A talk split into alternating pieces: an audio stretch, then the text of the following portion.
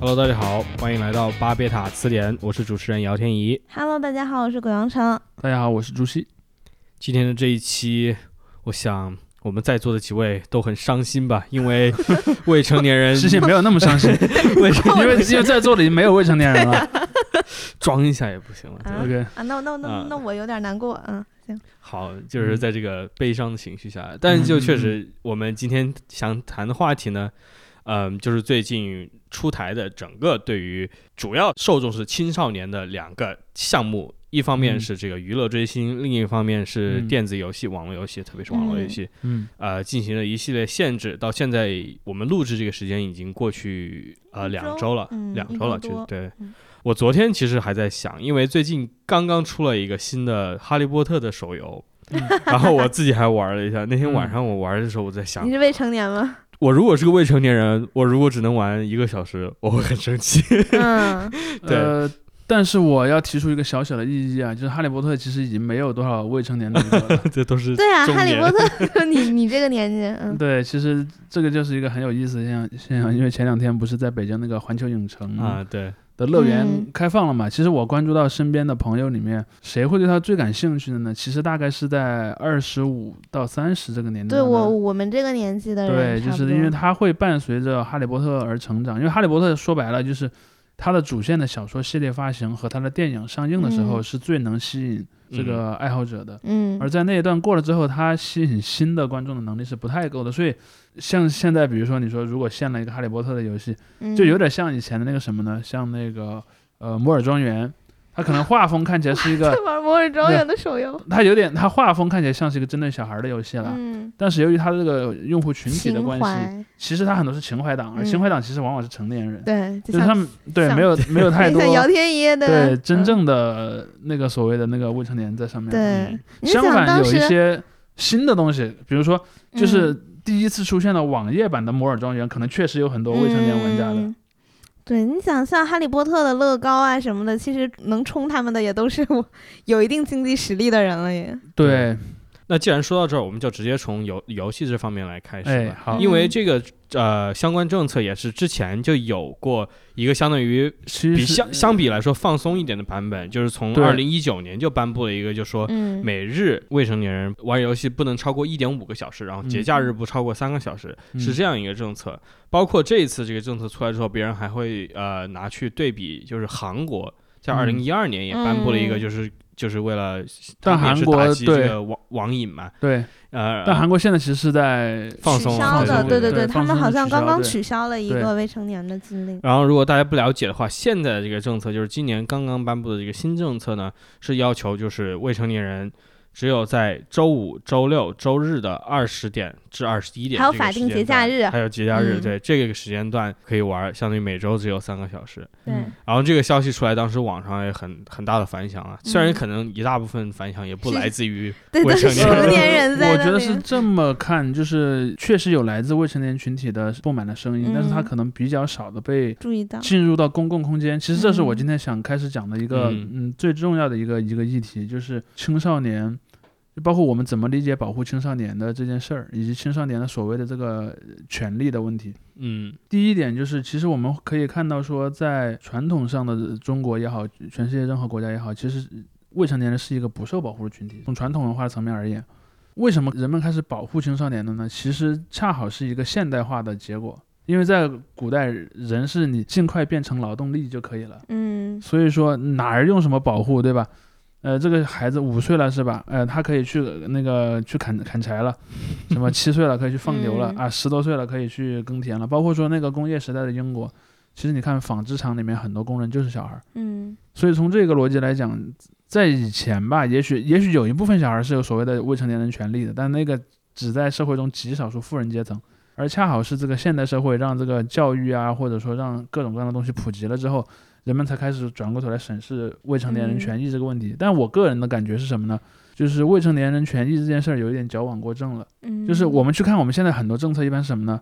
未成年人禁止某某某某，对吧？当然不光中国，中国啊很多国家都、嗯都是类似的。嗯这里面就有一个问题，我经常问我的朋那些一些朋友说，你觉得一个十七岁零三百六十四天的人和一个十八岁的人有什么本质的区别吗？其实没有，嗯就是我们现在的很多政策，它是类似于假设一个孩子在十八岁之前呢，他纯白无瑕；嗯，十八岁之后呢，一他秒啥切都懂啊换嗯了，一秒就切换了，就就是就跟中国的很多家庭对待早恋的那个态度一样嗯。 性性教育之类的。哎，，对，就十八岁之前你不要谈恋爱，但但不一定十八岁，因为他可能会认为是你高最中好阶段。连异性对都不要见。 对进大学之前，对嗯对，你最好从小生活在一个寺庙里面，你知道吧？就是然后到了大学，或者说大学毕业吧，可能大学对期间，大学毕业可能很多家长采用的是放任策略，就是嗯我也不不反对，也不支持。嗯，然后等你从大学一毕业，哎，那个什么时候结婚啊？我说这个其实就很就很讽刺，就是嗯你不能指望一个人在之前是完全纯洁的，然后突然一下变得特别有经验。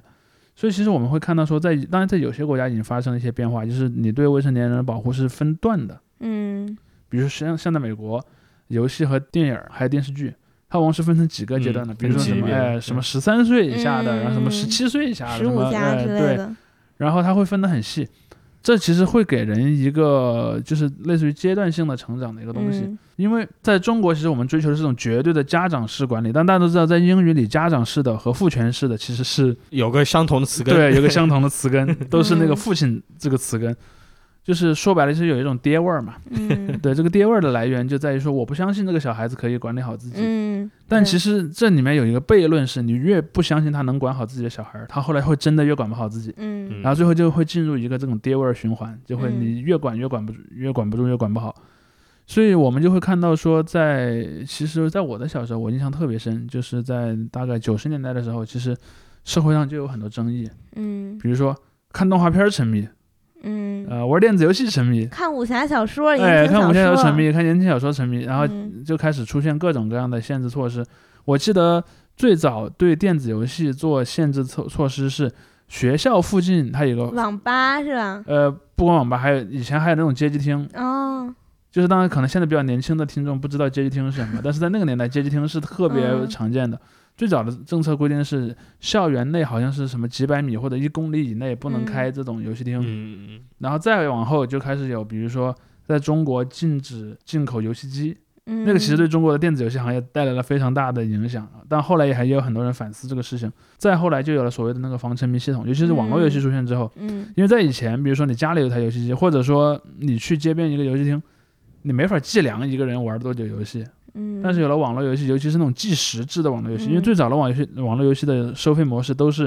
你充一张那个卡，嗯，就像电话卡一样，嗯哎， 你能玩多久？然后随着时间的推移，你的时间变少嘛。这个模式说起来真的很古老，传奇是这样的吗？呃，对，对，都包括像没经那历过这个个像那个，比如说像《魔力宝贝》啊，《石器时代》啊，嗯然后像《魔兽世界》也是这样的。当年《魔兽世界》刚上线的时候，争议特别大，因为它的那个就按时间算的费率是最贵 的，嗯然后基本上网易的那个《梦幻西游》跟它才在接近的一个水平，但是大部分的游戏其实按时计费的成本是很低的。哦，所以当时说买游戏卡其实是在买时长，买是时吗长对哦，呃，当然，最早其实让插一个题外话，最早其嗯实它可能也是在可能零几年吧，零一年左右就已经有一些呃游戏公司开始想说，我在卖时间的同时，我也捎带的卖一些道具，嗯，比如说像我们当年玩儿那个石石器时代，石器时代里面就有一种点卡，比如说那个点卡是一种特殊，它有特殊的卡面，嗯上面有一个卡面上有一个独特的一个宠物，哦，然后你如果用的是这张卡的那个特定的序列号去充钱，充完钱之后你不光得到了一个时间。你还得到了卡面上的那个、哦那个宠物，嗯所以当时是大概这么样一个商业模式，嗯这就使得了以前做不到的一件事儿，就是测量一个小孩玩了多久游戏，在那之后其实是可以被测量了，嗯嗯，而且有了网吧嘛。嗯其实你去看早期中国互联网发展史，就是九八年之后 CNIC 开始公布这个统计数据以来，它会公布人们是通过什么渠道上网的。嗯，你会发现在最早的几年，就大概在可能零八年之前吧，中国的网民呢有两个特点，第一个是未成年人极多极多，占 了一大半；第二个是这些未成年人上网的里面呢，去网吧的又占了极多极多，因为嗯因为其实，在那个年代电脑很贵嘛，嗯嗯，然后大部分家里是没有电脑去网吧里玩的，所以这其实就就产生了一个印象是什么呢？就是第一，玩游戏本身就是一个不好的行为，嗯对吧？因为我们中国长长年以来的那个价值观是一种呃比较生产严力肃论的。的，我嗯我称之为生产力论的价值观， 就是这个小孩儿出生之后，他是为了什么呢？他是为了为我们这个建设做贡献，嗯为我们这个不管是为了国家还是为了家庭，对吧？你要、嗯你要有一个产产，嗯你要产能有用，打你要引有号对用对，对哎，你要有对用。这个有用呢，你读书是为了为这个有用做准备，你嗯读书是为了找工作嘛，对吧？而你任何这个妨碍生生产这个生产力的这个行嗯为，都是不好的行为。不管你是武侠小说也好，还是什么，甚至踢足球，你看以前，以前就是你放学也不回家去踢足球，这个其实也也不是个特别好的行为。所以你会看到它有一种这种生产力优先的这么一种价值观，所以它本身就是有悖于这个价值观的。嗯从玩电子游戏这个角度来讲，这是第一层很容易看到的。还有第二层稍微比它隐含一点，就是由于小孩需要去到一个人比较混杂的空间里玩游戏，比如说网吧里面有什么人呢？抽烟的人，哎，抽烟的人，可能还有社会上的混混，嗯可能还有各种三教九流的人，人们就会认为小孩去这个场所是不适宜的，嗯是一种不得体的行为。所以这就是两种的因素相叠加。因为我记得我小时候就是去我我在未成年的时候去过那种街机厅，嗯，街机厅里的确有一些看起来像是混混的人，就是比方说那个嗯穿着一个衬衫，然后领大口这儿花还臂，对还露着一个纹身这样子，确实是那有个。时候还不流行大花臂，嗯，但是那个时候是有纹身对的，对就没有流小行文是吧？对对，一嗯些比较小的，比如说纹一个龙的一个一个一个嗯一个纹之类的，因为他们很多喜欢看《古惑仔》嘛。嗯对但是在但是在之后像，像提出这个对网吧的管制，最早它的一个管制逻辑是还没有到管游戏，最早是管嗯网吧，嗯就是网吧不准未成年人入入内。嗯对对对对对，现在所以也后来是啊就嘛形成了一个，在最早的时候，你去网网吧是就是你给老板钱就可以了。嗯所以后来他一般都会要你注注填册一身张份证嗯哎，填身份证，用那个身份证注册一张用户卡，然后你用那个卡再去上网。所以这个其实产生了一个最初的很很有意思的一个现象，就是那个假身份证的租赁，对对对，也不是假，其实是可能借是别人的丢身的份或者证借的，然嗯后就是相当于每个网吧里面都有那么几张公共的卡，比方说啊老板知道这个小孩是个未成年人，或者这个人没嗯带身份证啊，他就借个这给他用，因为一般你只要没人抓，问题就不大嘛。嗯所以这是第二个逻辑。别人还借过我的身份证，第一个逻辑是把那个游戏厅嗯从学校附近赶走，嗯，第二个逻辑呢是网吧不准让未成年人进去，游戏嗯厅也是一样啊。但后来这种纯粹游戏厅越来越少了，嗯后来就逐渐变成网吧居多了。这也是一个很好玩的地方，这也恰好就是中国禁止自己进口游戏机，反而造成了中国的游戏玩家当中的就是电脑游戏玩家绝对大于游戏机玩家，嗯这是非常重要一个因素。对第三个因素才是防沉迷。游戏在零几年之后逐渐转成了网络游戏了嘛，嗯网络游戏都是需要账号登录的，因为你嗯你会创建角色，你是需要去有一个明确的身份。那么它游戏后台自动是会记录你玩多久的，所以后来监管部门就认为，那我就开始限制你能玩的时间长度。我想就是网瘾这个现象，最早跟其相关联的游戏应该就是《魔兽兽世世界，对因为魔兽世界是二零零五年上线的嘛，我记得特别清楚，二零零五年初。然后因为当时在中国的游戏玩家的圈子里面，暴雪是拥有非常高的声誉的，嗯，所以在那个时候，我记得我开始去网吧玩那个《魔兽世界》的时候，就是二零零五年，大概可能三月、四月的时候，网吧里真的有很多就是背着书包的那个中学生在玩的。呃，当然，中学生可能他可能不如大学生玩的那么多，因为他他的那个时间非常有限嘛。但是当时其实这个问题就已经凸显出来了。但是那个时候你注册账号，其实你有一个那个电子邮箱就可以了。嗯最早的时候是不需要去和身份实相名的绑定的嗯实名的，后来就是随着这个游戏越来越流行，因为它直到今天为止，我也认为没有任何一个电脑上的网络游戏能超越当年《魔兽世界》在整个的这个公共空间中的这么一个地位。然后国家开始管这个事情了，政府开始管这个事情了之后呢，就有一个要求，就是你如果你没有验证那个身份，你就会受限制，或者甚至可能干脆玩不玩不了了。嗯，所以在那之后就要求你给你的这个嗯邮电子邮箱创建这个账号绑定一个身份证的信息，嗯嗯嗯甚至是唯一的。比如说你每个人只能创建一个账号，多的账号会被合并。有有有些游戏会有这样政策，我已经不太记得具体哪些是这样了。对在这样的一个过程认证完成之后，那那个游戏的运营商就自然有个义务，就是如果这个用户是未成年，我要限制他的一个上线的时间。嗯嗯然后这个东西其实一直以来就是处于，虽然媒体界也好，或者说传统的一些教育界一些比较强调所谓保护未成年权益的部门一直在说这个事儿，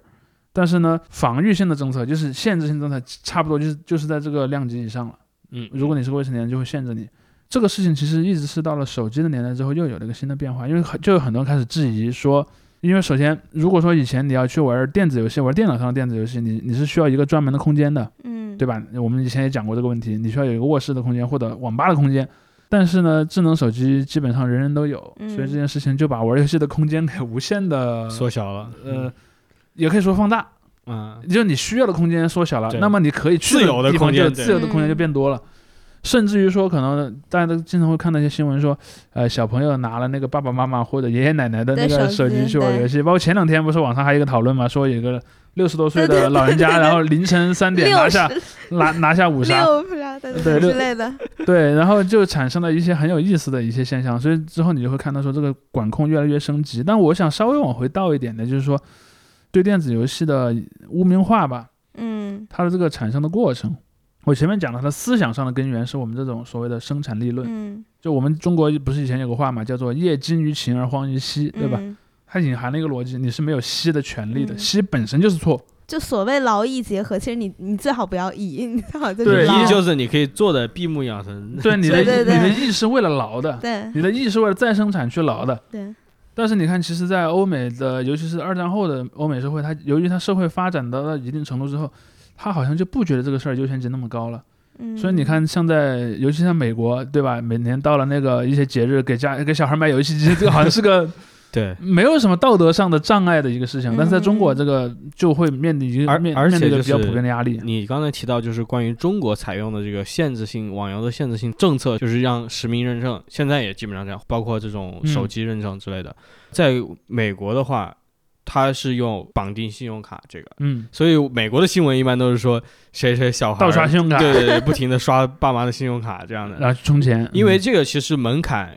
比更高了，相对就是在他们那个情况下还要高些，因为第一，嗯成年人都不一定办得下对信用卡，在美国，嗯他就是把这个这一方面的这个权利，相当于限制在了一个经财权济上的支付权对上支付权上，然后对现在更更有限的一个人群里面。然后这个不能说呃严苛或者不严苛，因为他们并没有说背后有这种政策性的东西嗯来为他对背书，而更多的是以这种、呃、自律吧游戏游戏公司它它也是想赚钱嘛，它但是它嗯需要一种更加稳定的一个收入来源，所以它就是采取这种放长线的这个战略。而且包括说，对你看，在美国的话，游戏公司也会比较积极主动的去给游戏分级嘛。对，啊就是嗯游戏的，但就是分嗯级这的话，最早出来也是非常有争议。现在大家有点嗯习惯，包括就是还有一部分就是完全都无视了嘛。对，因为当时就是说这种重金属或者是摇滚专辑，呃，从音乐这个角度啊，他们最早出现分级制的这个做法，就是给专辑上面打个标签，嗯，说这是必须要家长监护下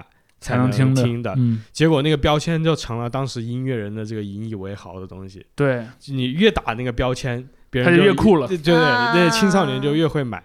所以嗯所以他反而就是有了一个反作用。 对，但到现在的话，已经其过实了其三实四十年了。其实电子游戏，戏也是一样的。你看《魔兽世界》当年呃早期引起这个特别大的争议的地方，就是那个骷髅嘛，就是因为《魔兽世界》里面你的角色死了之后，你是可以复活的，复活嗯你是要去用灵魂跑过去捡尸体嗯嘛。然后捡尸体的过程中，你捡尸体成功之后，你原来那个尸体所在位置就会生成一个你的骷髅，嗯其实很多人都知道的一个常识是，《魔兽世界》的画风是比较偏向那种就带有一点夸张和漫画化的感觉的，嗯它并没有那么拟真。嗯嗯嗯，对，所以说它里面包括说，呃因为每个种族其实除了人类之外，很多种族甚至长得都不是那么像人， 所以说其实它的那个骷髅是就不会让你产生恐怖的感觉的。嗯但是在这个一些监管的部门看来，他觉得这个会不会吓到小孩儿？嗯，所以后来就在有一有一代之后，应该是在第二点零或者三点零之后吧，就强行要求把那个小骷髅坟都堆改成了小坟堆。嗯其实那个反而更吓 人了。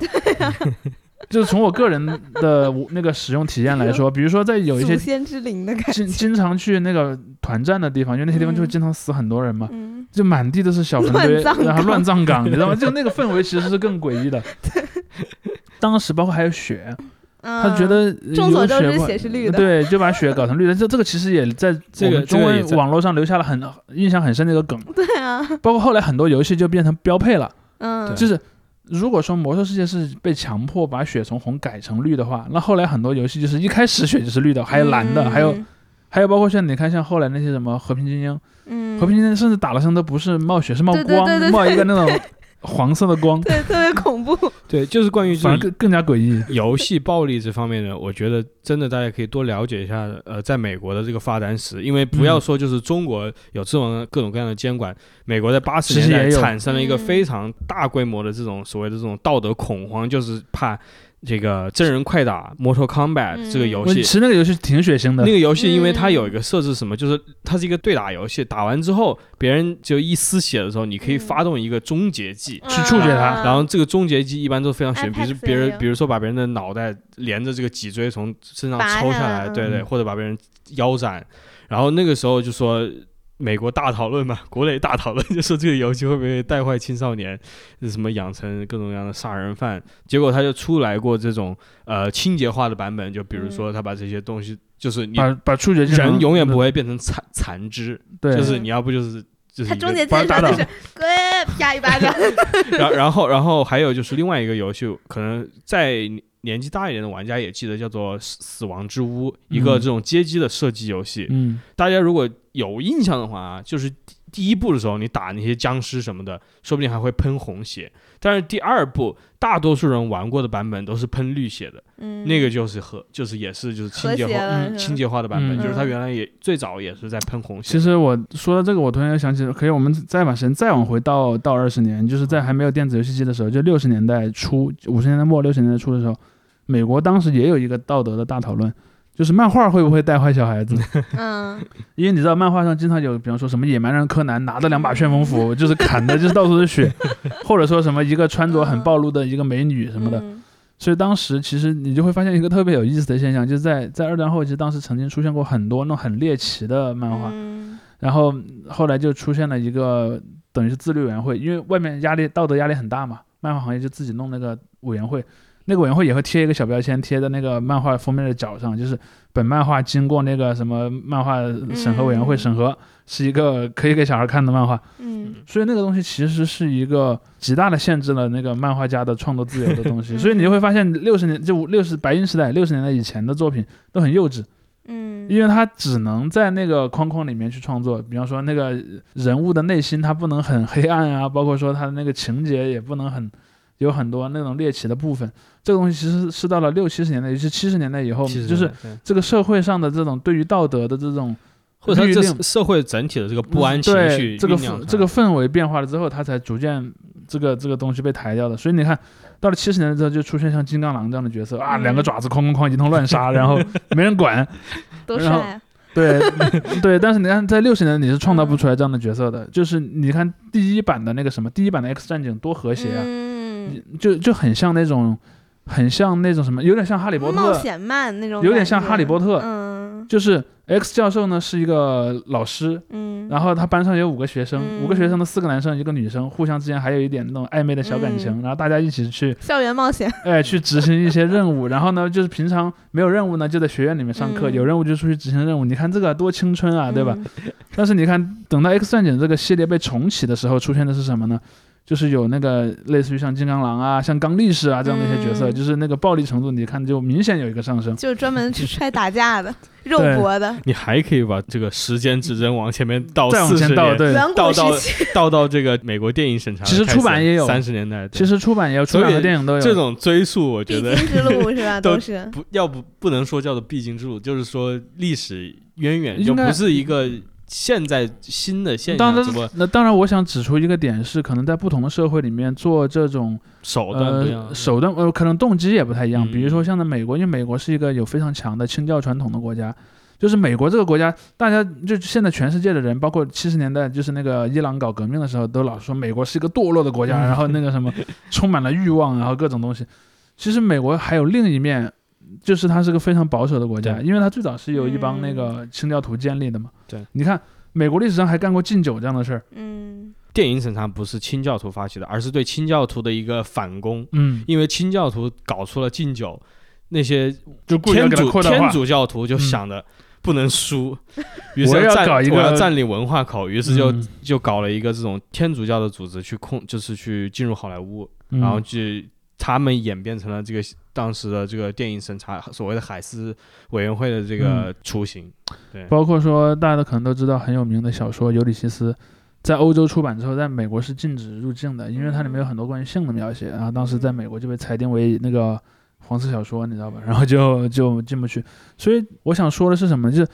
在那个语境下，它可能跟未成年不未成年没什么关系。嗯，他就觉得你这个东西，那成年人也没法看，你这个东西就就太黄太暴力了，你知道吧？嗯而专门针对未成年人的保护，可能我觉得是二战后逐渐变得，就是越来越把这个东西集中到未成年人的身上了，因为人们逐渐认同了成年人就是有看很黄很暴力的那个自由，我或觉者得是如有果这个我因们素。我们光谈欧美的话，就是嗯，未成年人，特别是就是十八、十七岁啊这个嗯年龄的人，他越来越成为一种这种社会运动的力量。对这特别是在美国，主要是美对国，特别是就是这这个所谓这个运反战运动啊等等，很多都是特别年轻的人，包括我们刚才大学新生嘛，提到这种音，就是五六十年代音乐的影响啊等等，他针对的就是这些人，他就说这些人被这些音乐带坏了，他们失去了嗯美国的价值观等等等等。话术其实你把它改一改，放到现在也是一样的。对，然后所以我想，我回到我们讨论的主题，我想说的是什么呢？就是在在那个中国的话，它其实有一个很强的这种就是道德诉求，就是对于一些相关的拥有对应权利的部门来讲，它有非常强的道德诉求。然后当然，这个道德诉求之下，可能是说他想要把这个东西给管束起来这么一个欲望，然后就是针针对未成年人做这么一个事儿，但他其实忽略了一点是。呃未成年人，我我个人觉得啊，未成年人在他的身心成长中，他是需要有一个过程的。嗯，但这个过程不一定是要通过打游戏来实现，但是呢，你禁止他打游戏其实不是个特别好对的，对对对对，不是特别好的一个事情，因为其实我在中国我一直我一直有一个观点啊，就在在中国，尤其是义务教育普及之后，绝大多数人的青年时期的大部分时光都是在学校里度过的，嗯但学校呢，坦率地说不是一个给人很好的心理体验的地方，嗯比如说可能那些老师会有一些很家长制的管理方法。嗯然后呢，同学之间可能有很强的，比如说学业啊或者什么上的这些竞争的关系。嗯学校可能有种种的那个管束，我知道有些管得严的地方，甚至连那个头发能留到多对长都要对管，对对对，对吧？呃，甚至于说什么穿什么衣服、什么鞋子都要管。指甲也也不对能留长，对，所以你就会看到说，呃，其实中国的孩子在学校里的生活，我个人觉得是非常压抑的。嗯，这个压抑其实是不利于他们身心健康，包括最最近这些年，大家都经常会看到说，有一些年轻人由于承受不了学校的压力，什么自杀的都有，嗯对吧？离家出离家出走的也很常见。我注意到的一个现象是，这种年龄越来越低。我做记者的时候曾经采访过一个小孩，他受不了心理压力，他自杀了。他才上小学六年级，嗯因为我在我在想，我的我小学六年级其实没什么压力的，但是后来你嗯会发现，随着时间推移，这个压力越来越大，越来越早。嗯你你采访的就是他家人嘛，啊啊他，自杀了，我采访他 家人嘛，就是你是这怎么理解的？没有，他是采访那个小孩儿，就是一个我一个一个事 情，就是这个笨蛋事情，对，因嗯为因为他因为我一开始是不太确定那个小孩多大的，嗯，我我接到那个新闻线索的时候，我不太确定，我是后来去那个学校一一直找一直找，然后最后刚好碰到他父母来学校，就是跟学校吵架，嗯才哦才发现原来是一个应该还没满十三岁，十二岁的一个小朋友，嗯嗯所以我的观点是，对于这些生活在一个非常压抑的环境的青青少年来讲，可能他人生中为数不多的乐趣是什么呢？呃，比如说看小说啊，嗯追星啊，或者说像玩电子游戏，因为这几件事情是你可以在不和其他人发生交互的情况下去做的。而且可以进入到一种比较虚拟的状态，对脱，离现实就生活，是你可以离开这个世界一会儿。嗯或者是一个比 较安离全。开这个世界比较也不安全的太一好种交互吧。比如说对刚才你提到嗯学校压力，就是还有一种就是跟同学相处之间，就算比较好的一个环境，也不不产生霸凌的一个环境里面，嗯仍然可能还是会有，比如说普通人际关系之间嗯的对就冲会突嘛，这对会对产对对这会对带来压力。嗯，但就是你在有一个这个网络的屏障之后，就是你自由了，线下约架这种免事费了是不情是是极少数的，这对大部分大家在网上喷也不会怎么样，嗯所以它其实也啊是一个社群性的体甚验。至你可以在但网是上是交到安全好的好的朋友。对对对，嗯就而且就是你在网上认识，你不管觉得他们是朋友还是这个敌人，你只要把那个账号一登出，他就跟你没关系对对了。对对对，就像我记得，我记得我们我们当年在零几年的时候玩游戏，有时候会碰到，比如你在游戏里会加一个好友，嗯然后可能加完这个好友，你以后也不会再跟他有互动了，嗯但是你会觉得这个人跟你还挺聊得来的，嗯包括说可能可能是游戏上配合比较好，可能是你们对这个游戏的理解不不错，甚至于说你们俩发现对方是那种可尊敬的对手。我曾经当年玩游戏就跟另一个玩家，我们两个在一个地图上就是互相追杀了一下午，然后这么浪漫，然后就是你死了，你死了我就守你，然后我死了你就 守我，然后这就么浪漫，因为那个地图有点冷冷门嘛，可能那个图当时就我们两个人，然后我们就互相杀。其实我因为因为不能因为因为不能跨阵营加好友，所以我也不知道这人是谁，然后但 是我就会去惺惺相惜， 对，就互相去去去杀这样子。所以你就会你就会发现说，在游戏当中你是获得了种种和人交互的方法嗯嗯，而这个方法又不至于真的对你产生什么样的效果。所以说，我觉得这个其实反而是对你建立一个就认知社会啊，就是人是需要社会化的。嗯，我认为在那个学校那个环境里，人是不能很好的社会化的，因为你这个社会，你这个社会是一个很奇怪的社会，嗯是在一个有着一个无所不能的监护人在你的头顶上，然后大家互相在下面，而且这人之间还是有一种很紧张的一个情绪，一个竞争性的情绪在的。而你在嗯游戏中也好，甚至追星，我、嗯我经常讲说，为什么年轻人对他们来讲追星那么重要？因为这里面有两重关系，就是我和明星的关系和我和同为一个明星的粉丝的其他人的关嗯系。然后我和那个明星之间，我可能会有一种类似于谈恋爱也好，或者类似于我是他的事嗯至业粉少是朋友吧，对，嗯呃，朋友或者恋人吧，就总归嗯我跟他是有某种好的关系，嗯至少虽然可能是我单方面想象的， 对，但是呢，我会有这种嗯体验，这是第一层。第二层是我和和我追同一个明星的其他人之间，我们是有一个非嗯常友好的关系的。对，我们就是当时一起追鬼王的这些人，我们经常会一起聚会，然后对一起唱歌，然后一起干嘛的。而且我们还会在，就是因为鬼鬼和王子的生日加起来是十二月二十五号，刚好圣诞节，所以我们就会在圣诞节当天去 KTV，然后买一个大蛋糕一起然后还吹蜡烛。 对，包括说你对看非常像快乐我像我我印象特别深，我们当年玩电子游戏的时候，我们的那个游戏里的公会嗯里面的那个玩家其实是什么样的人都有的。嗯嗯呃，然后我们当时那个团长是一个单亲父亲，他是个奶爸，他经常说，哎，等一会儿我去哄一下孩子，他睡着了我再过来，就经常会有这样的情节。嗯，可能还有一些人，可能是两个人认识，他在谈恋爱了，然后后来也结婚了，也有，嗯然后啊也有一些可能是同学，有一些可能是根本你就不知道，你你也许直到后来再也不联系他之后，你还是不知道这个人是谁。但是他们之间其实那个友谊的关系是非常长远嗯的，甚至于说那个游戏本身都已经没人上了，但是嗯那个在游戏里认识的同一个公会的朋友所组成的那个 QQ 那群个 QQ 群，还是有人在里面对聊天我儿。我记得就是当年《魔兽世界》电影上映的时候，不就好、嗯就对好多人说因为，终于见到了工会的对，兄弟因为们因为当年我我印象特别深的是，当时正好我是我在媒体工作的末期嘛，嗯，我当时写过一期讲《魔兽世界》的杂志，当时我就去在也是在北京，就是去那个看那个首映。首映是让我特别感动的是什么呢？就是你会看到各种 cos 成游戏里的角色的人，嗯然后在那天的，因为电影是零零点开始嗯映嘛，然后大家其实都是提前已经买好票了，甚至有些是工会包场，嗯嗯，然对后对可能你就会看到在晚上十点钟左右，就有人打车从各地来到那个电影院嗯门口，然后可能有人穿着那个带有联盟和部落的 logo 的衣服，嗯可能有人还拿着那个那个工会的名字的那个旗 子，还有人穿着全套的那个暴风城卫兵的盔甲，嗯还有人像风暴之锤，可能就是那个萨尔那把武器嘛。嗯你就看到一个电影院里面有十把风暴 之锤，然后大家都拿着那个武器，所以你就会发现这件事情很有很意热思。血，对，就是这些人，其实那个电影本身并没有那么好看。嗯但是他其实又重新激活了这些人的，嗯，呃是青春的对感因为觉因为玩游戏的你的感情是非常单纯的，嗯就是我们大家是在为了同一个目标，而且这个目标很明确，嗯，我们只要一起去艾努力泽拉就，斯，对就能实现这个目标，所以这个感情比你在现实中所经历的各种零和博弈的那种嗯，感情，是不一样的，嗯，因为你你在游戏里你的其他人是你的对手，而不是竞争者，嗯而在现实中，比方说你在身边你的同学，可能学校会诱导你去以一种竞争性的眼光去嗯看别人。嗯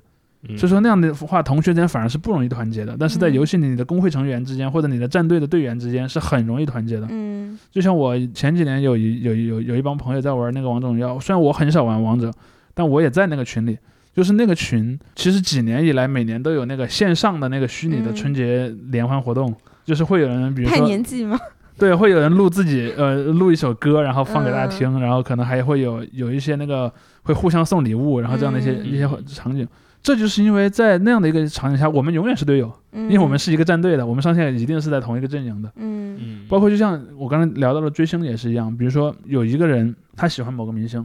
可能在他的现实世界里他是孤独的，嗯对吧？但是他一旦进到那个，比如说那个明星的那个粉丝群组啊什么的，大家都是为了在同一个目标嘛。比如说我 我想让这个明星，呃，我要应援他，我要让他变得更火。，嗯虽然那个情这种情绪往往容易变得很过度极端是吧极端或者嗯过于热烈，但是我想指出的是，他为什么可以变得那么极端，是因为他在现实中太难获得嗯类似的感觉了。他没有那种就是给你的反馈吧，没有那种对，没有正一个向的一反个反馈，没有一个正向反馈。比如说你你你去念书，你的老师永远会觉得你学习成绩还不够好，嗯， 你的父母也会永远都觉得你的学习成绩不够好，甚至于说你身边的同学之间这种潜在的竞争关系会让你非常的紧张，会让你没有安全感。但是在那样的一个氛围里是有的，包我括说咱们其实，在现实生活中很少夸别人，嗯这跟我们的文化也有点关系。对对对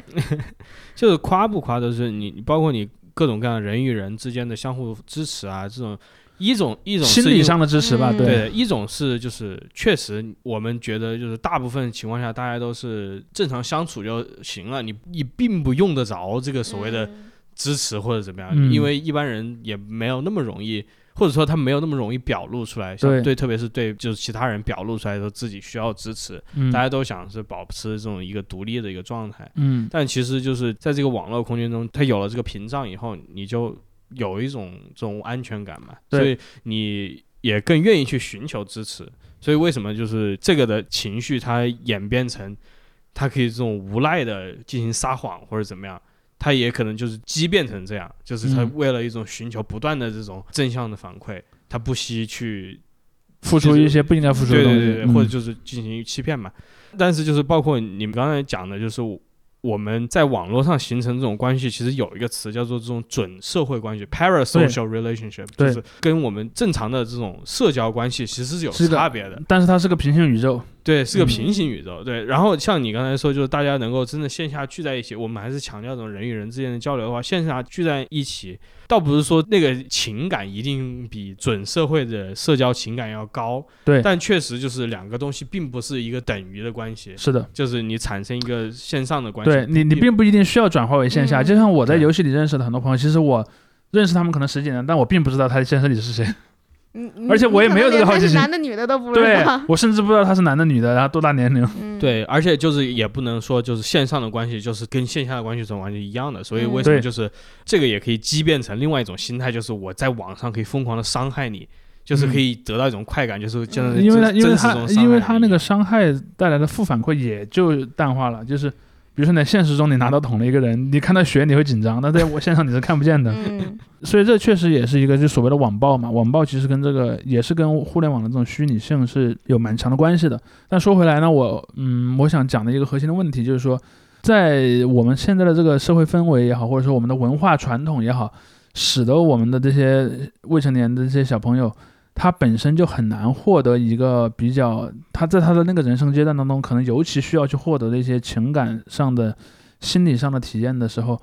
你如果不去解决这个问题，嗯，你只去解决他们所采用的代餐，我称之为代餐，或者说一些替代方案。嗯你把这些替代方案拿走，你其实是解决不了这个问题他的，会因为有新的出现，他会寻找别的代餐， 对，对吧？就像比方说你你就没有电子游戏的时候，人们就不玩游戏嘛，也会玩，只是他玩的可能是大什不么了还斗纸斗蛐蛐儿呢，那一纸天牌，对吧？啊像像你看，像在那个嗯弹珠，九十年代的嗯大学，因为那个时候没有游戏机嘛，大学就是玩扑克牌是一个非常常见的一个、嗯一个风俗，甚至到我到零几年上大学的时候，在大学里玩扑克牌仍然是一个文化遗产的末端，你知道吧？嗯就可能在我们之后就没有大学生还会在嗯宿舍里玩扑克牌了，因为大家都有那些，就算你没带电脑，你至少也有一台手机可以玩游戏，所以你就会会看到说，嗯、这里面有一个取代的过程，比如说从扑克牌到了后来那个 DOTA。嗯嗯，就 DOTA 是在我们上大学的时候流行起来的。其实 DOTA 就变成了一个当年网上的一个，就是寂寞的男生玩 DOTA 嘛，对吧？有这么一个，有有这么一个俗语，就是它其实就形成了一个去连接这些人之间的感情的这么一个、嗯一个工具。包括说为什么后面后来那么多人，即便他不玩 DOTA，他仍然把 DOTA 作为他人生当中的一个很重要的回忆，或者说有一个中国来自中国的战队在 DOTA 上取得好的成绩，跟跟他没有任何关系，对吧？嗯但他又会觉得，哎，我内心深处的某一个 记忆被唤醒了。或者说他就是个人的一个这种爱好或者自己这种付出得到了一个肯定嘛，嗯对，但是虽然那个队可能跟他本人没有什么直接对对关系，对但是他就会觉得说我的生生命中的有一部分和他是，嗯对，关联在共一起通的的，所以这边就有两个部分的因素，一个是你通过这件事儿和其他人建立这种所谓的嗯类社交关系吧，嗯或者说平行社交关系，这是一个方面。第二点就是说这个游戏本身是给你很很多反馈嗯的。游戏设甚至可以说，游戏设计师，呃，很多时候是精通人性，就专门去给你设计，比如说那个反馈的时间点的那个分布啦，各种的，他们是专门计我算想过的东，森里面的那些我对吧的？家人们，就像那个，包括尤其像像在中国，中国的这些设计师，像以史玉柱啊这样的人为代表的这些新的这些设计师们，包括以前网上很有争议的一个人叫徐波，然后他的那个网名叫竹肘，就是一个所谓的男权博主，他是个游戏游戏设计师嘛，他们就是设计的非常精细。比如说你你在玩这个游戏玩到多久的时候，你会第一次升级，你会第一次的拿到某个成就，你会第一次达成什么东西，然后以及以后你以后的成长曲线，他是把他设计的这个数学模型和现实中他从真实玩家身上得到的反馈是经过精密的计算而实现的。嗯，所以他就会包括说，甚至你会在什么时候第一次收到你要充钱吗？这个弹窗、啊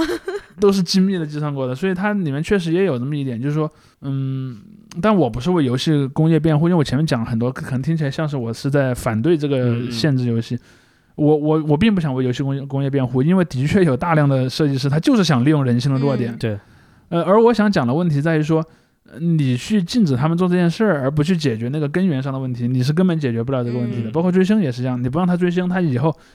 他会去追国外的明星嘛？嗯， 因为国外的明星你限制不了。嗯比如说你在国内，你能够说把国内的一个明星给他什么劣迹艺人封杀了，那像什么韩国、欧美，然后都有，你又不可能在网上完全阻止这些人出现，嗯对吧？对，前几天就是对，还有一个有一个什么粉丝团给韩国的明星对应给援，然后这个 BTS 的成员对，然后就被处呃罚了嘛，集资买买个飞租了一套这个航班，应租该了一应架该航讲班说，呃应该是讲说给那个航班弄了一个类似于外面的一个外涂层。一个涂层的广告嘛皮肤是不是？ 对对，就是因为这个，其实在，呃那种所谓的韩圈应援里面是个很常见的一个、嗯对一种手段。呃，所以包括说前两天我还看到有有媒体在在说有那种你知道为了给韩自己支持的明星去冲销量，然后去买嗯专辑，但是根本就不拿，嗯，我我知道，对吧？嗯然后这个也有媒体在议论这个事儿，我就说你看人们为什么这么做啊？他在现实中他太难得到一个成就感了。嗯，然后后我在网络虚拟空间中，我很容易得到，比如说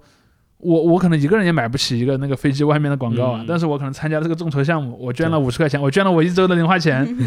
但是我和可能比方说五千个和我一样的小伙伴儿一起完成了那个对呃做广告，哎我觉得我很有成就感，对吧？第一，我从这件事儿本身获得成就感；第二，我获得了我身在一个集体里很面团是结的，大家很有公共价值的这么一群人在一起做一个他认为是伟大的事情的这么一个过程当中，所以你看，你就算能把中国的那些本国的明星全部给封杀掉，你阻止不了这个东西，对吧？嗯，包括我们在节目正在录制的此时此刻，对吧？韩国也在播一个综艺节目嘛，那个《少女星球》，对吧？翻译对成对对，翻译成中文应该叫《少女星球九九九》，对吧？对你就你还是会看到说，即便中国不再让播什么《青春有你》，或者是让什么创造创造赵营，莹嗯，但是有这样的心理需求的年轻人，他会偷偷的从网盘上去下那个《少女星球》，甚至他还会打钱去给《少女星球》应援，嗯嗯你阻止不了他的。嗯他只要不把这个事情的规模搞得过大，你根本就不知道他们在做、嗯做这件事儿。所以这就是我想讲的，你想做这样的一个政策的过程中，其实首先我认为这个政策的动机就不一定对。嗯，第二呢，即便你的动机是对的，你也很有可能从功利主义的角度上讲，你达不成你要想要达治到的标目不标治。本，对，甚至连标标都治不 了，你标都治不完。对，对，包括游戏也是一样嘛，比如说你把网游禁了，人家可以玩单机游戏啊，对吧？嗯？比如说，假设我是个游戏开发商，我原来是开发那种需要联网才能玩的游戏，现在我就把它弄成个单机游戏。嗯你下载完了之后，你就我也保留这种可以在线玩的那个模式，但是我也可以让你单机就可以玩，嗯你甚至都不需要连上来去验证你的身份。我觉得，在一个没联网的手机上也能运行那个程序，你能管得着我吗？它其实也你很难去管它的。对，既然说到这个追星这方面的话，这个追星相关的限制政策跟游戏方面其实是差不多是前后脚吧。嗯追星的更逻辑上更早逻辑上很类似，对，虽然有逻些辑上区别很。类似，对。嗯包括昨天刚才又出来一条，就是追加的，里面还别人圈出来一个，就是抵制唯颜值论 这个嗯风气、嗯等等。但是这个就是一系列这种，就像你说的，政策的颁布者，他虽然有这个，就是你不能做什么。但是他总得要提一个，就是你要你该做什么，所以他对总会在这，包括在这个游戏限制里面，他都会讲要有正确的导向，嗯要有家长要产生作用，怎么样怎么样。包括这个追星也是的，就是要有正正确的导向，弘扬正能量的。所以虽然这些写的对就相对更模糊一些了，没有那么具体的一个措施给你这样。所以你知道，呃以前我曾看过网上一个特别搞笑的帖子，就是说，呃，如果你是《绝地求生》的开发商，你怎么把这个游戏做成一个有正能量导向的游戏呢？我就说，呃，游游戏一开始呢，落到这个竞技场里呢，是一一百个身受重伤的人，你捡到的武器不再是武器，而是那个治病的那个疫苗血儿。包，对嗯，你给别人扔血标，不是血嗯包，你给别人扔那个疫苗儿，去帮他提高那个身体素就要质。看谁他先死他治好了呢，啊，他就就离开他就离开了，他就嗯他就回到正常生活了，治愈继续了他就对。对 最后一个留下来还在治愈别人的人，那是最对好的好人，对吧？对 对反向操作，对，有有人就说做一个反向操作，其实这当虽然是个笑话啦，但它其实说明了一个问题，就是说，嗯，你其实比方说你想去做这样的一些动作，有时候会适得其反的。嗯包括说我们会看到，在中国，呃，电子游戏这个行业其实前几年出现了一个倾向，就是他老喜欢去联系一些传统文化，因为他就老觉得说我弄一些传统文化的元素进来，嗯，呃，好像我就拥有了某种，免保死密金牌，呃， 或者说，呃，我在做件好事儿，嗯，对吧？？比如说，呃，我整一个游戏角色的皮肤是一个什么？？哎，对，是个什么嗯中国传统的文学当中的一个人物，嗯或者我用的是一个什么考古挖出来的一个古代的一个人物形象，嗯又或者说像那个《和平精英》，对吧？《和平精英》就把那个游戏的那个背景改成了大家在干演习，我们是一帮那个在受特种训的兵战嗯是士，对对，嗯，你就会看到说他们其实是在试图把这个东西往上去贴，但是嗯我并并不觉得这个东西，第一，我不觉得它在真实的层面上有用。嗯嗯嗯，因为玩家都知道，对你太你是在太迷糊信弄了， 你是在糊弄。然后第二点就是说，你其实如果你解决不了这个所谓的沉迷也好，或者这样相关的一些问题，嗯，那些自测症状的人也也不会买账的，嗯对不对？我们会看到这次也是嘛。你说这些游戏开发商，因为他们开发了这些游戏，就避免了这个政策来临吗？也没有，这个政策来的还挺猛的。包括那个，我记得像《青春有你》这样的节目很有意思，啊，就是从他们播到第二季开始吧，就是他那个评审里面还有那种，就是请一些老艺术家来说，哎，这个小伙子很好，这样对对对对，或者对说他把节目里的那个竞技环节改成了大家一起去做公益、去植树，嗯啊或者说去什么山山区小学做一些好事儿什么的。但是其实这个也是无法去打消这个怀疑而的且，会让整个事情变得更荒谬。对，变得更荒唐了。就是，就类似于什么呢？那个那个观众可能说，我来就是想看个帅哥儿，但是呢，我只能看这个帅哥儿去乡下放了半个小时的 牛，然后就让这个节目显得特别的奇怪。 嗯呃，然后但是当然现在的最终结果可能是这个节节目里彻底看不着了。嗯呃，但我我我想说的一个东西是，刚才因为你说那个唯颜值论的这一点，包括说唯唯颜值论、唯流量论，我想做两个细的讨论。就是第一，其实我个人也反对唯颜值论，嗯嗯嗯我我觉我觉得唯颜值论是一个很奇怪的一个一个观点，包括最近也有一个电影引起很多争议，当时就有很多人说，嗯，那个男男女主角选选角选的太丑了。我、啊那个一个古装偶像剧是呃不是？呃没有我说是另一个剧，但是、啊但是这儿我就不提到是谁了啊，但是那那对那那那我也不对听。对，我可以猜到跟什么某个巨型 IP 有关，是吧，呃 对，然后然后嗯那我我当时觉得很讽刺的是什么呢？就是说，我觉得电影演员似乎没有长得帅的义务或者长得美的义务。嗯，就是嗯、如果你认为，嗯、模特儿有美的义务，我嗯我我虽然也不完全同意，但我觉得你的那个争论是有理由的。但是电影演员其实从一开始，帅就不是他的义务，因为嗯他首先是个表演者，嗯他能不能表演出那个东西是他最重要的因素。我经常就讲说，如果你老是觉得一个演员或者说一个一个歌手或者任何一个从事演艺行业的人一定要帅的话，那孙红雷怎么说？阎王啊人家人家人嗯人家孙大漂亮啊人家对，就是说没有人否认那个、嗯那个孙红雷是个很好的演员，对吧？嗯然后但是你会看到人们经常在一些场合去讲。帅或者说美是一个人的义务，包括其实尤其是我觉得对女演员或者女艺人嗯会更严酷、严酷一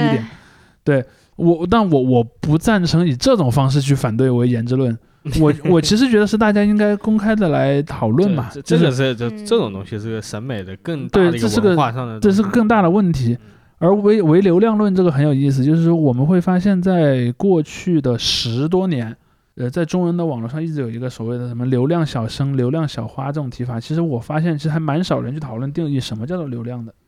因为，呃、我我我其实来录这期节目之前，我还做了一点小研究，就是我我我在想，这个“流量”这个词儿最早是怎么来的呢？因为大家都知道“流量”这个词狭义的那个东西是指你网络的访问量嘛，嗯以前不是有那个叫什么 Alex 还是一个什么的一个网站，就是去做全世界网站流量排行的一个网站，嗯对吧？最早的流量是这个意思，就是你网站的这个这个访问量，而访问量一般就决定着你的网站的商业价值。而流量被用到这种呃演艺人员的身上，我个人的感觉是他之前有点像从那种，甚至在有社交网络之前就有了。比如说以前大家经常嘲讽一个人，就是范冰冰嘛，以前嗯，说她没演什么电影，但是老出现在一些什么、啊蹭红毯，对什么 颁呃奖电礼电影节啊、颁奖典礼啊，她经常出现在那种场合。其实她只是一个代表了，和她一样做类似行为的人还有很多。嗯，这种就属于什么？就是她好像没有出什么有作没品，有作 品？但是呢，她老是出现在这个嗯新闻报道里，让你能看得见她。而且你看那些报道是什么呢？她出席了一个颁奖礼，你看她穿的衣服多有品，或者她那个嗯长得多漂亮，惊艳全场。哎，惊艳全场。艳压谁谁谁，最好再拉踩一个。呃嗯对对对，然后这个就是一个一个一个，其实零几年就有的现象，但是到了那个有了有了这个社交网络之后，这个事儿的性质有点开始改变了，嗯，就是你不光光是嗯、我去艳压了谁谁谁，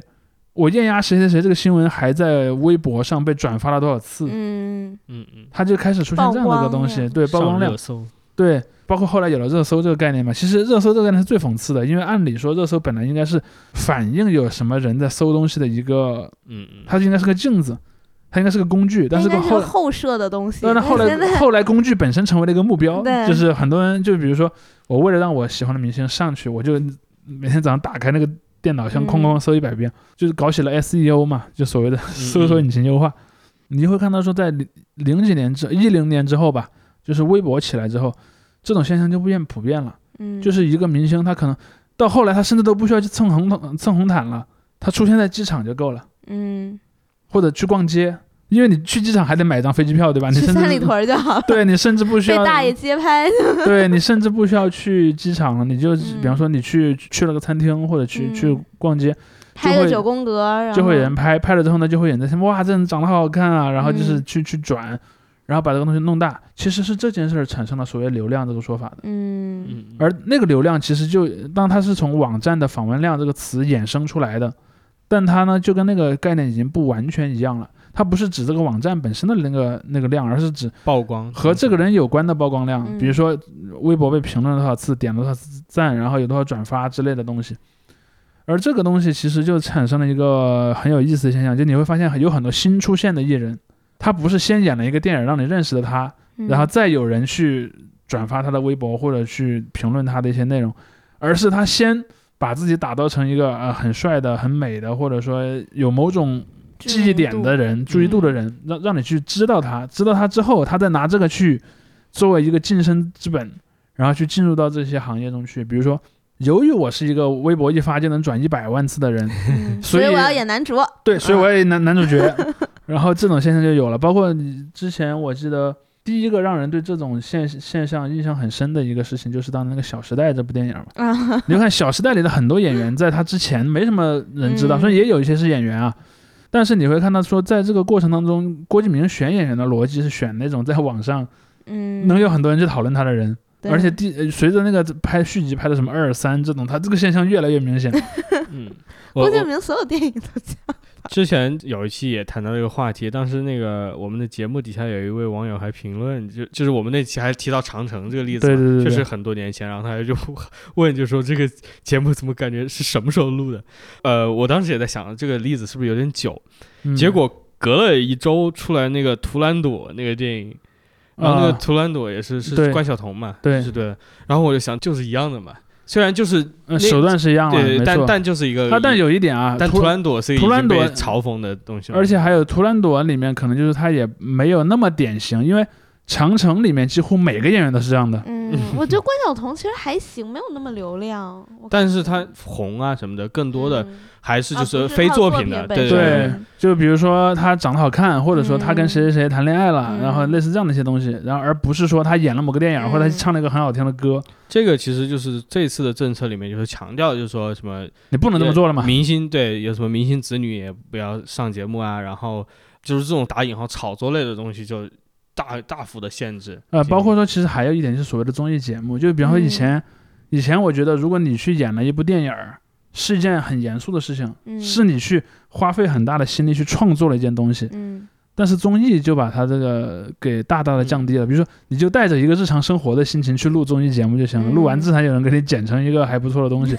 所以你会看到有很多明星，他好像也不怎么演演演嗯演演电影儿，或者去做一些比较严肃的创作吧，他就老出现在综艺节目里，可能一嗯在台周。湾就是那个通告艺人嘛， 对，可能他一周会出现在两三档不同的综艺节目里面，嗯对，然后最后他是以一个综艺当中的形象而被人熟知的。嗯这个其实就就就我当时看《康熙》的时候，我觉得就挺明显，他们通告艺人和演员或者歌手，就就这个身身份的区分非常的明显。对嗯对但是我觉得在咱们这儿其实已经有点儿混同我了，混同了，就是或者说一开始就没有区分的特别对明显。甚至像在日本，就是他们的艺人和就是女优或者是就是。演员他们的演员上节目，比如说为了宣传剧啊或者干嗯嘛的，他们都是一种比较怎么说，就没有那么综艺咖那种感觉。对，但是我就其这一实点我也你是包括你和看咱们台湾的以前不也是，像包括吴宗宪也好，或者后来蔡嗯康永也好，主持节目都是，比方说有来了一个艺来了一个嘉宾，这个嘉宾今天他是有任务的，对对对然后对今天出了对，新专辑了，或者他出了新嗯书了，或者有新电影上映，嗯甚至于说在像湖南台的有些综艺，你还能看到一点这样的一些因素，就因为它嗯还是有一些受传统影响嘛。但现在嗯后来其实我觉得都这个因素就越来越弱了，对 就有些人就变成了常设的这种综艺演员。对，所以甚至就有些人他一边录着综艺，然后一边比如说去拍着电影或者一边干嘛，就他是这两对个身份是混在一起的了已经。所以我觉得，我觉得可能对于这这一系列政策来说，可能对这样的演员来讲，我姑且称之为演员啊，可能是一个不太有利的消息 嗯啊。好，那我们上半集就先讨论到这儿，嗯嗯， ，OK，这一然后期这期会可能会比 较长，然后后面还有一个下半集。下下个礼拜再跟大家对吧，在同一时间相见啊。嗯，好的。 ，OK，谢谢，拜嗯拜拜拜再。见。